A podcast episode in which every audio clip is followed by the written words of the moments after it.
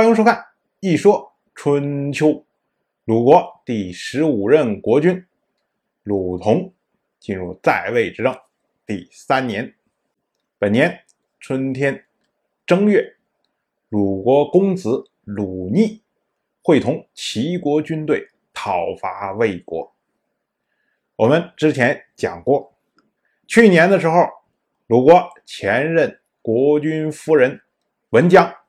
和齐国的国君齐诸儿会面，当时呢，就是在鲁齐魏这个交界的地方，可见那会儿的时候就已经谈定了两国共同出兵攻打魏国。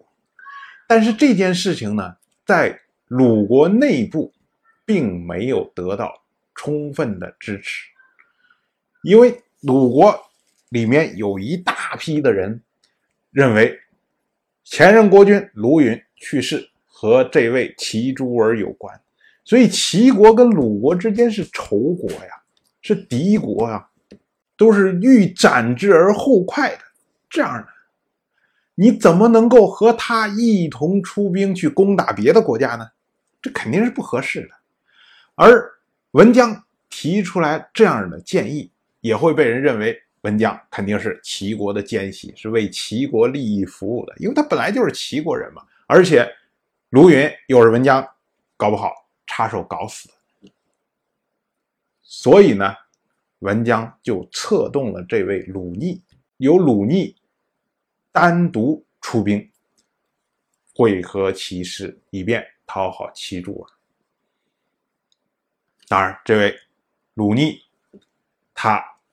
没有在鲁同命令之下出兵，自然呢，春秋就不会给他好脸色，不称他为公子逆，而称他为逆。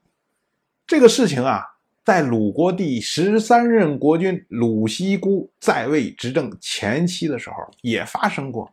当时是鲁惠没有接到命令的情况下出兵，所以呢，春秋就记作徽。不记他为公子辉，当然这就是春秋表示一下自己的情绪，仅此而已。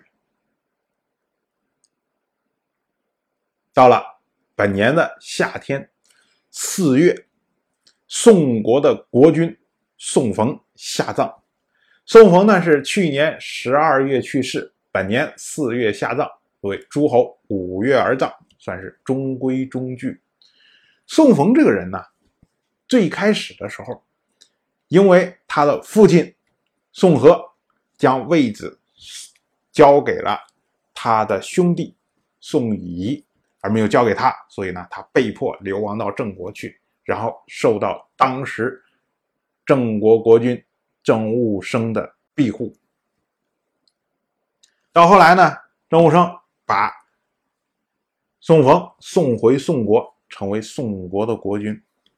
此后很长时间，宋冯偃旗息鼓，非常的低调，一直到的郑务生去世之后，然后他推动郑突做郑国的国君。可是呢，没想到他的计划刚执行了一半，郑突成了郑国的国君，但是他希望能够像郑国当年打压宋国一样去打压郑国，没想到。郑突不堪重负，和他决裂。后来呢，这位宋冯又花了很多的功夫跟郑突之间相互冲突，最后郑突不小心被祭族给赶走了，啊，变成了郑忽，成为郑国的国君。这位宋冯呢，又不甘心前期的投入白费，所以呢，一直支持郑突。希望郑突能够有朝一日再回到郑国，成为郑国的国君，然后自己呢就可以从郑突身上再榨取当年没有榨取完的利益。可是没想到，一直到死，这个计划也没有真正的完成。